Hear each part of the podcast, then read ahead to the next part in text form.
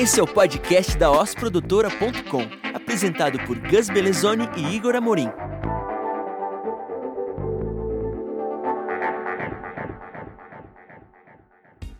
Olá, pessoal.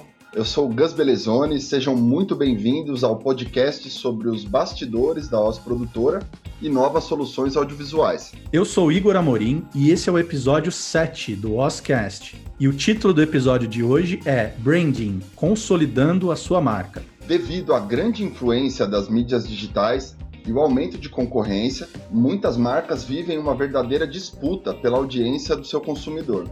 Isso foi crucial para uma virada de chave que proporciona maiores investimentos em estratégias de marketing personalizadas e intimistas.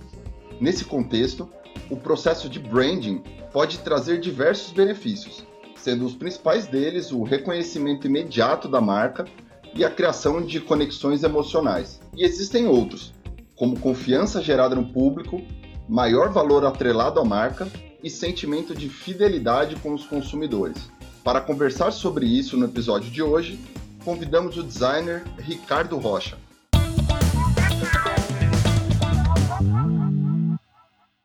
O Ricardo Rocha tem uma trajetória que inclui design por formação, branding por vocação, palestras por aptidão e marketing como paixão.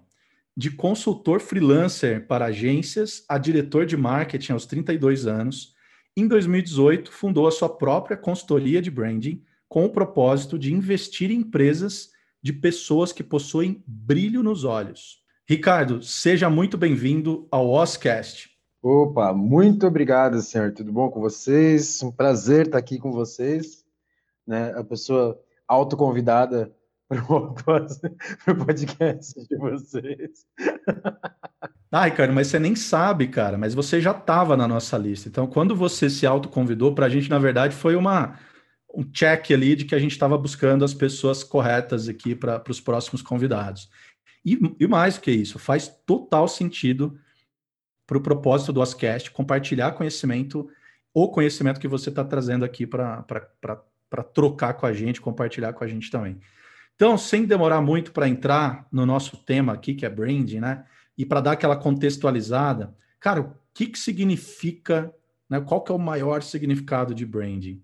Em algum momento, branding se confundiu com uma identidade visual forte. Então, ainda hoje existem agências, escritórios de design que vendem branding como a parte de identidade visual. Mas, na verdade, a identidade visual é uma das ferramentas de branding, assim como políticas de RH são ferramentas de branding, assim como estratégia de marketing é uma ferramenta do branding, assim como product placement, assim como a, a, maneira como a equipe de vendas apresenta o produto, o produto em si também é parte da estratégia de branding. Então, no fim das contas, branding ele é um conjunto de ferramentas que serve para que você faça a gestão estratégica da sua marca, desde qual tipo de produto faz sentido naquela empresa, qual tipo de colaborador, parceiro, funcionário faz sentido para aquela empresa, qual tipo de cliente é o consumidor ideal daquela empresa e como todas as ferramentas que a empresa tem à disposição servem para que ela construa uma marca cada vez mais forte.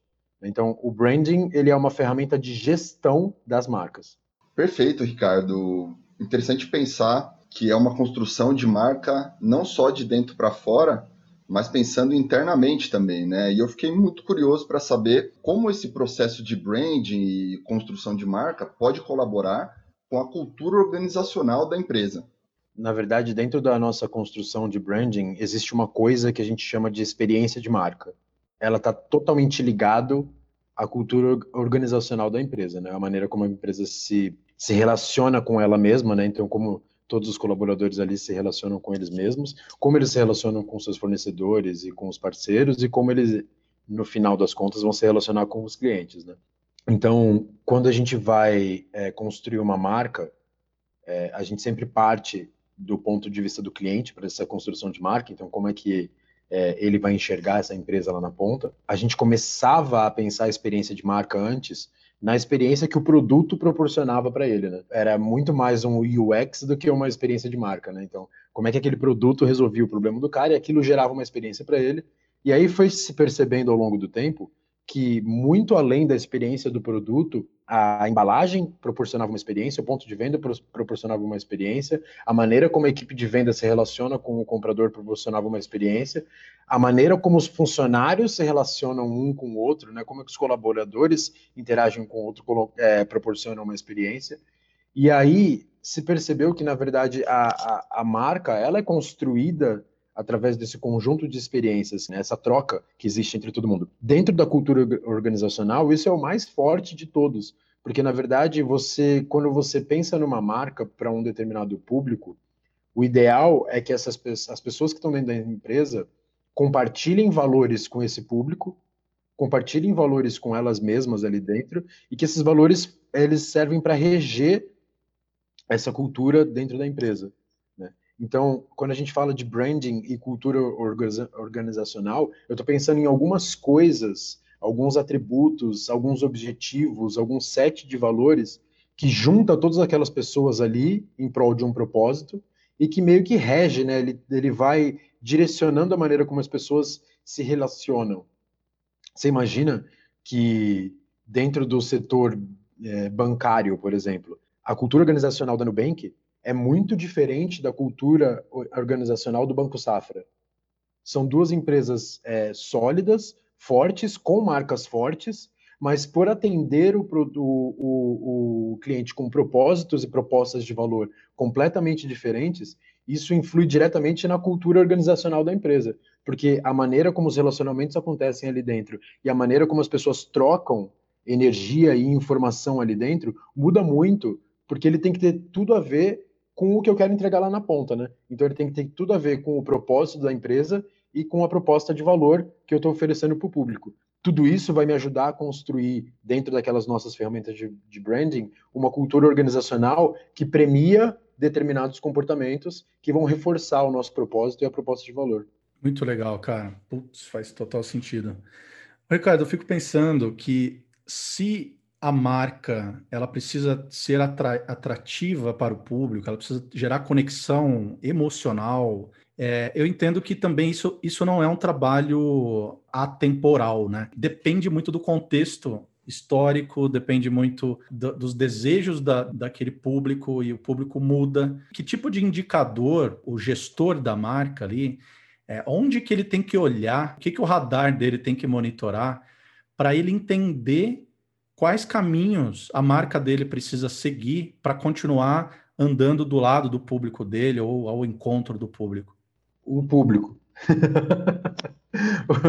o único norte da empresa são as pessoas. Até no, quando a gente foi fundar a Energia das Marcas, eu tinha uma metodologia própria e a gente começou a aplicar essa metodologia porque ela é inteira focada no público. Ela é inteirinha, de ponta a ponta, focada no consumidor, no público, na sociedade porque o maior indicador de mercado que você tem, ou o maior indicador de que você está indo para o lugar certo como marca, são as pessoas. A marca ela nasce como resposta à necessidade das pessoas. Nem que seja uma necessidade é, criada, essa necessidade, ela, essa necessidade criada, ela já existia em, dentro das pessoas, né? E alguém foi lá, deu nome para isso, deu cor, deu cara, deu produto, e essa necessidade é, se tornou um produto, um serviço lá na ponta, e as pessoas utilizam isso. Mas mesmo essa criação de necessidade, olhando para um consumidor específico, ou para um grupo de consumidores específicos, ou para uma sociedade como um todo, né? Uma plataforma como o Uber, você já existia o táxi lá, né? Você já tinha, em teoria, esse serviço resolvido. Mas o cara percebeu que ele podia integrar mais pessoas a essa rede de uma forma diferente, de um jeito diferente, e aí, em cima disso, ele resolveu criar uma marca, criar um produto e atender a partir disso, né? Cara, sensacional. Acho que até aqui ficou bastante claro, né, que o processo de branding é muito mais do que a criação de uma identidade visual. E aí, puxando um pouco para o nosso lado, eu queria saber de que forma o audiovisual pode, de fato, ajudar a consolidar a marca de uma empresa que já está no mercado. Até agora, a gente está nessa discussão e eu não falei nada em nenhum momento sobre logo, eu não falei nada de comunicação visual, eu não falei nada de, de, de design, e eu estou falando só da parte estratégica do negócio, né? Como é que eu vou me posicionar, como é que eu vou falar, que tipo de gente eu vou estar perto de mim. Só que nós somos seres visuais, sensíveis ao mundo, né? Então a gente recebe muita informação através dos nossos olhos e nossos ouvidos, narizes, sentidos, né? E o áudio visual, cara, ele é tudo nessa construção, né? Porque ele é a, ele é a consolidação disso. Como a gente torna tangível a estratégia de marca. Tanto que no final de quase todas as nossas apresentações, ele termina com um key visual. Né? Porque a gente faz toda essa parte estratégica, linda, maravilhosa, de conceitual. Só que chega no final, o cliente precisa ver alguma coisa. Ele precisa ouvir alguma coisa, senão ele não, senão não aterriza. E então, para mim, o trabalho da Oz é o trabalho de materializar estratégia de marca, onde eu dou voz, cor, é, movimento para uma coisa que, em, em princípio, é intangível. Né? Em princípio, ele é só um conjunto de, de regras e de ideias que a gente escreve num PDF e entrega para o cliente. E aí chega a comunicação visual e transforma isso em algo deslumbrante. O que a gente fez para a linha todo dia é, é, é, fantástico. A gente pegar o, o que foi feito para a Confina nesses, nesses último, nesse último ano, o comercial que vocês produziram é a, é a consolidação de quase 12 meses de trabalho e por mais que. Isso eu estou falando de dentro para fora, eu não estou nem falando da reação do consumidor e como isso foi recebido. Para dentro da empresa, né, a gente falando de cultura organizacional, eu fui para lá, como a gente está em época de Covid, a gente fez grupos super pequenos. Eu passei uma tarde inteira falando sobre estratégia de marca e a última coisa que eu mostrava era o comercial. Porque o comercial, por mais que ele tenha só 30 segundos, ele consolida a estratégia, né? E você vê o brilho no olho das pessoas quando elas estão vendo o comercial. Você acha que as pessoas têm brilho no olho na hora que eu falo de posicionamento de marca? o Igor me fez perceber que eu cometi um erro gigantesco de não ter gravado a cara das pessoas quando elas estavam vendo o comercial. Assim, você vê o brilho no olho das pessoas, porque é isso, é a tangibilização. E assim, o branding é uma estratégia, é, é uma ferramenta tão forte de, de juntar as pessoas que a gente falou de estratégia de marca para todo mundo da empresa. Esse dia eu passei oito horas falando sem parar, porque os grupos eram pequenininhos, eu falava de 20 em 20 minutos, né, para evitar a contaminação. Eu passei oito horas, mas falando para todo mundo, da, da, da, recepcionista, a pessoa que finaliza o, o, corte da carne, ao pessoal que embala ela no, no caminhão, a galera que fica dentro do frigorífico, todo mundo ouviu a estratégia de marca e todo mundo se emocionou no final com o trabalho de vocês. Mas eu, eu acho que o audiovisual ele, ele é um, hipertangibilizador disso. Ele é o, um dos principais expoentes da, da marca. Ricardo, uma dúvida agora que eu acredito que é de muitas pessoas. Acho que a gente faz uma entrega de valor muito grande aqui no Oscast, se a gente conseguir deixar esse processo bem, bem claro para as pessoas poderem seguir com orientações, né? Qual é o processo, cara? Como se cria um projeto plano para a criação de brand? Assim, quais são as etapas? Quem está envolvido? Que tipo de conhecimento é necessário ter? Existe algum material de referência que a gente possa citar e recomendar para quem está ouvindo? Eu tenho uma marca bacana, eu tenho uma, uma logomarca legal, mas puta, meu branding não está bem construído. Por onde que eu posso começar? Como que funciona esse processo e que referência que a gente tem hoje para poder seguir? A gente tem um material de referência nosso que eu acho que ajuda, arroba Energia das Marcas, daí você acha a gente no YouTube, no Facebook, em qualquer lugar e pede para a gente. A gente tem um e-book que tem esse passo a passo da construção de marca. O grande legal do, do que a gente faz, até como propósito, né, dessa de ter despertar brilho nos olhos, normalmente o branding, a estratégia de marca, ela não é acessível para as grandes, para as pequenas empresas, né? Ela fica lá concentrada nas grandes empresas porque de modo geral ele requer profissionais super especializados e tudo mais. O que a gente fez foi criar uma metodologia que eu acredito que qualquer pessoa que conhece o seu cliente ou está disposto a conhecer consegue criar uma marca forte. E aí eu não estou falando da comunicação visual, sim eu estou falando da entrega diária. E na verdade eu vou te falar que ele entrega uma coisa que é super legal, que é um discurso, sabe? É uma coisa para você poder falar. Então se você não tem nada, mas se você tem a sua voz e uma vontade de comunicar alguém com a organização de um discurso, você consegue construir uma marca forte e aí você vai perceber que a partir desse discurso você vai desmembrar ele em várias outras coisas. A gente, quando criou a metodologia, estava estudando muito comportamento humano, trombei no Maslow, porque se você começar a construir, a procurar isso, você vai acabar trombando nesses caras. vários filósofos, vários estudiosos, trombei no Maslow, e aí eu fiquei meio maluco com a pirâmide de Maslow, porque ela fala das nossas necessidades, né? Então, segundo ele, numa sociedade suficientemente organizada, porque tem um, tem um, um discurso contra a pirâmide de Maslow que diz que ele não descreve todos os humanos porque numa prisão essas necessidades não são suficientes, ou num campo de concentração, ou num lugar onde a gente não, não tem todas as condições ali certinhas, é, essa, essa pirâmide não vale. Então, mas só que como eu uso ela para marca, então em sociedades minimamente organizadas, a gente tem as nossas necessidades divididas basicamente em cinco estratos, né? Você tem a necessidade funcional básica de se manter vivo, né, de comer, de se reproduzir, a necessidade de segurança, então você precisa estar seguro né, dentro desse meio, em estando seguro, não só nos seres sociais, então você quer estar, é, você quer pertencer a um grupo, em pertencer a um grupo e vendo como é que suas atitudes refletem nas outras pessoas, você cria autoestima, e bem de autoestima você consegue alcançar autorrealização. Ricardo, o que, isso tem a ver com marca? Tudo. Se você tem um produto, ele com certeza fala direto com o funcional com o driver funcional do seu cliente. Com certeza absoluta, o seu produto resolve o problema do cliente, senão você nem colocava o produto no mercado, porque se ele não resolver, você vai vender dois. Um para sua mãe, que não vai reclamar de você, e o outro para o cliente, que vai reclamar de você e vai tirar você do mercado. Depois, no, no segundo estágio de segurança, você mostra para o cliente que você é uma empresa confiável. Eu tenho zilhões de coisas para te mostrar, eu tenho estrutura, eu tenho profissionais qualificados, tenho tudo isso aqui para te mostrar que você pode confiar em mim, ou seja, eu não vou te decepcionar uma vez que você me contratar. Normalmente as empresas param aí, só que aí você começa a pensar, putz, a que grupo de pessoas essa pessoa quer pertencer? E assim, a gente se conectou porque a gente tem valores parecidos. A gente quer pertencer a esse grupo de pessoas que está causando um impacto na, na, na, sociedade, né? Eles mesmos falam da, da transformação que o audiovisual carrega, né? Isso não é qualquer produtora que entende e que junta em volta de si um grupo de pessoas que quer promover a transformação social. Isso já é diferente.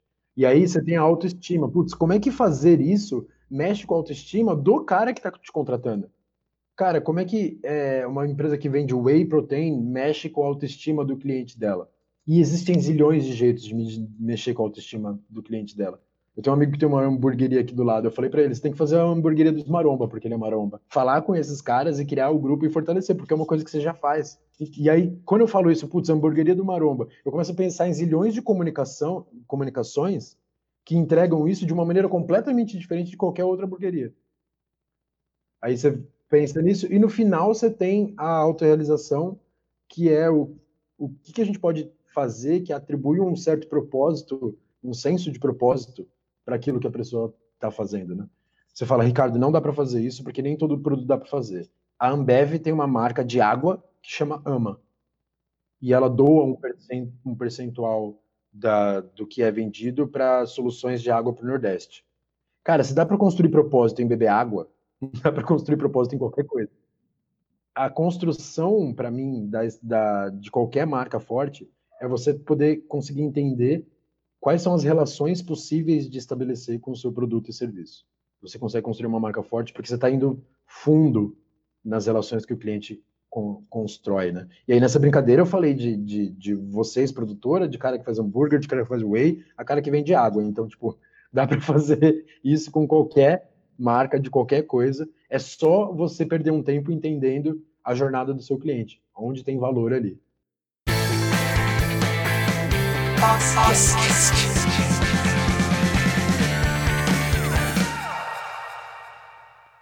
É isso aí, pessoal. Chegamos ao bloco de insights, no qual a proposta é compartilhar referências e dicas sobre a temática que está sendo abordada neste episódio. E para começar com os insights de hoje, eu convido o Ricardo para compartilhar com a gente o que ele preparou. Bom, eu trouxe aqui dois insights. Um é mais óbvio pelo que eu faço, é praticamente leitura obrigatória se você quer trabalhar com branding ou se você quer construir uma marca forte, que é o Starts with the Why, que é Comece com o Porquê, eu acho que tem em português, do Simon Sinek. Ele é um palestrante fantástico e esse Starts with the Why, ele inclusive dá base para nossa metodologia.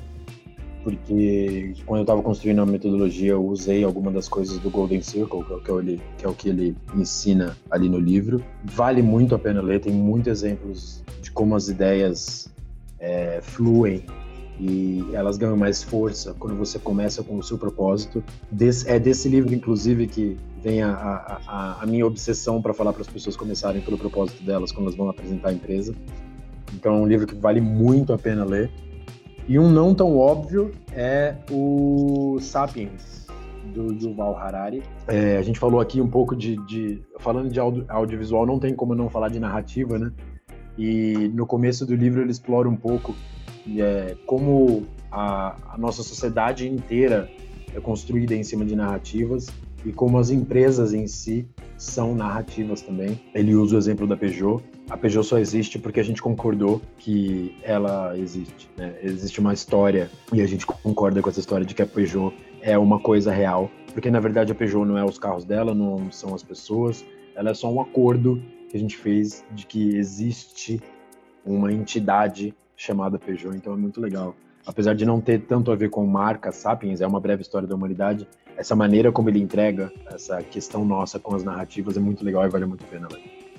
Sensacional, Ricardo. Obrigado pelos insights.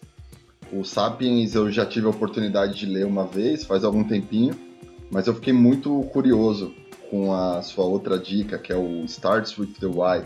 Parece um livro realmente muito interessante. E aproveitando para trazer o meu insight, né, eu fui para o lado especificamente do design, pensando nessa interação direta mesmo com o público, consumidores. E eu trouxe uma série que eu assisti, inclusive ela está disponível ainda na Netflix, se chama Abstract: The Art of Design. Ela é uma série original da Netflix que mostra diversos artistas ao redor do mundo que são do ramo de design, mas de mercados bem diferentes, desde cenografia e arquitetura e o próprio design gráfico, até design de interiores, de figurino e até de tênis. Né? Então vale muito a pena conhecer, porque ela traz não só a relação do produto em si, mas todo o processo que levou a criação de cada tipo de, de abordagem né, e, e, do próprio design. Então fica o insight de hoje para abrir um leque um pouquinho maior aí para quem está acompanhando aqui o nosso episódio também. E para finalizar, eu convido o Igor para trazer o insight dele de hoje. Pode ser, Igor? Pode, cara. Os insights que vocês trouxeram, assim, tem uma conexão comigo, cara, muito forte. Assim, adoro a série Abstract. Acho, puta, uma série maravilhosa, cara. A própria produção da série é, um, é uma arte absurda, assim, né? É metalinguístico, até o título, né? Acho que o título é uma metalinguagem já do que a série vai, vai, vai oferecer. Adoro o Yuval, eu leio muito, eu gosto muito da, do pé no chão que ele tem quando fala do futuro, né? E eu gosto até de ler o Yuval junto com alguns outros escritores um pouco mais positivo sobre o futuro para eu poder ter meu ponto de, de referência no meio termo ali. É, e o Simon Sinek, cara, eu acho que o, o conceito do Golden Circle, esse conceito eu, eu, eu, conheci por um, por um TED, foi assim que eu conheci ele primeiro, acho que muita gente conheceu o Simon por, esse mesmo TED. Depois eu fui atrás dos livros e comecei a entender por que o porquê é importante. E comecei a aplicar isso devagarzinho no meu dia a dia, com o cliente, dentro da empresa. Quando a gente leva esse porquê claro para o time, o time consegue conectar com o porquê é necessário aquela peça audiovisual, a chance de produ da produção ser muito mais, entregar muito mais valor, é muito maior. Impossível não comentar sobre os três insights aqui, porque são conteúdos que eu considero demais, assim, na minha prateleira de conteúdos, eles estão na, no topo, assim, sabe? São, são conteúdos que eu gosto muito. E a minha, a, o meu insight aqui é uma dica de livro que é óbvio pra caramba, né? Que, que é o Brain Sense. Né? Eu não sei o que o Ricardo acha do autor, do, do Martin Lindstrom. Ele tem um histórico bem, bem valioso, né? Primeiro, pelo, pelo a lógica do consumo, né? Que foi o, o best-seller dele em Nova York, Wall Street, tá super, super bem vendido. Ele tem uma empresa que chamada que, que, ele estuda compras, na verdade, né? Uma empresa de, de Nova York que chama Biology, né? Mas buy de compra, não buy de bio, de biologia. Biology, a ciência de compra, o que que você, o que está por trás das decisões de compra de alguém. E tem uma agência de brand sense que fica na, na, na Europa. E o cara, ele é, ele é consultor de altos executivos. Eu não lembro da lista inteira, mas tem McDonald's, Microsoft, Walt Disney, Unilever, enfim, alguns grandes aí, justamente na parte de, de brand, né? E o que eu achei legal, cara, nesse livro são os exemplos que ele traz, porque são coisas às vezes do dia a dia, nem te chama tanto atenção como algo estratégico, né? Você acha que é normal. Por exemplo, ele fala sobre o Kellogg lá, que tem os cereais crocantes, né? Ele fala que o, o som da mordida, da quebra do Kellogg, foi desenvolvido em laboratório de som, cara. Eles foram para um estúdio que eles queriam aquele croquezinho do Kellogg desenvolvido no formato idealizado. E aí um monte de outras referências relacionadas a marcas, assim, que eu acho bacana porque abre uma cortina, assim, que a gente às vezes não enxerga como estratégia da marca ou estratégia de produto. Então, eu fiquei muito mais observador às estratégias de branding depois de ler esse livro. Ele me ajudou a, a entender e aprender com aquilo que para mim passava despercebido e eu passei a entender muito mais e consumir uh, os exemplos de branding que estão ao redor da gente, assim, e aprender com isso também. Essa é a minha dica. Gente, infelizmente estamos chegando ao final do episódio. Um papo extremamente rico, muitas referências que acredito que não deixa o episódio se fechar aqui, ele abre uma série de possibilidades aí para quem tiver interesse no assunto. Então quero agradecer o, o, Igor, parceiro de mais um episódio, e principalmente o Ricardo Rocha por ter topado o nosso convite e trazido tanto conhecimento. Obrigado, Ricardo. Quem quiser saber mais sobre branding e mais sobre estratégia de marca, segue a gente lá no arroba Energia das Marcas. A gente tem um canal no YouTube com alguns vídeos que ensinam o passo a passo disso que eu falei. Então, a gente sempre está compartilhando conteúdo. É legal trombar com pessoas que gostam de compartilhar conteúdo também. Maravilha, Ricardo. Cara, super obrigado. Uma puta referência quando se fala de branding. As, as nossas poucas e boas conversas foram muito ricas né? Aqui no podcast, inclusive, espero que a gente possa ter muitos outros momentos de, de troca de ideias aí, crescimento enquanto pessoas e profissionais juntos. Valeu, cara, obrigado mesmo. Esse foi o episódio 7 do Oscast. Falamos sobre branding, consolidando a sua marca. Temos episódios novos a cada 15 dias, então não se esqueça de assinar e compartilhar nosso programa. Assim, você ajuda muito o nosso conteúdo a chegar em mais pessoas. E a sua empresa também pode ter um podcast. O que acha da ideia? Fale com o nosso time para saber como. Você acabou de ouvir a Oscast, o podcast da osprodutora.com. Visite o site, conheça mais sobre a Os deixe seus comentários e sugestões.